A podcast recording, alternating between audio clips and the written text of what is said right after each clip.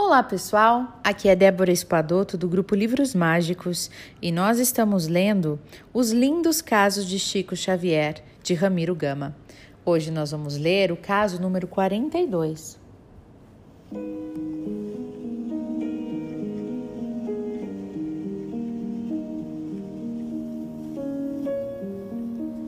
Quem dera que você fosse o Chico. Numa livraria de Belo Horizonte, servia um irmão que, pelo hábito de ouvir constantes elogios ao Chico Xavier, tornou-se de admiração pelo médium. Leu então com interesse todos os livros de Emmanuel, André Luiz, Neio Lúcio, Irmão Décimo e desejou insistentemente conhecer o psicógrafo de Pedro Leopoldo.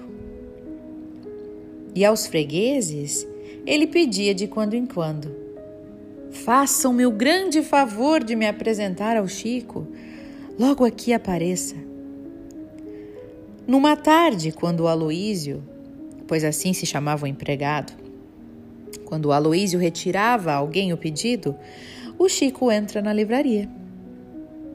Todos os presentes, menos o Aloísio, se surpreendem e se alegram abraçam o médium, indagam-lhe as novidades recebidas e depois um deles se dirige ao Aloísio. Você não desejava ansiosamente conhecer o nosso Chico?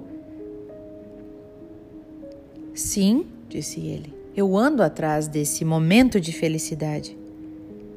Pois então, aí está, aí o tens.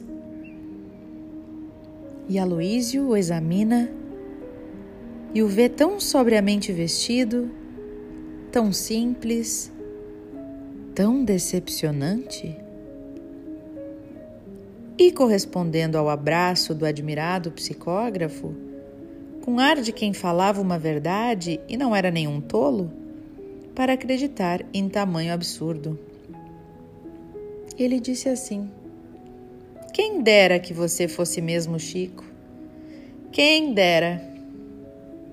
E Chico, compreendendo que Aloísio não pudera acreditar que fosse ele o Chico, pela maneira como ele se apresentava, respondeu-lhe candidamente: É mesmo, meu irmão, quem dera.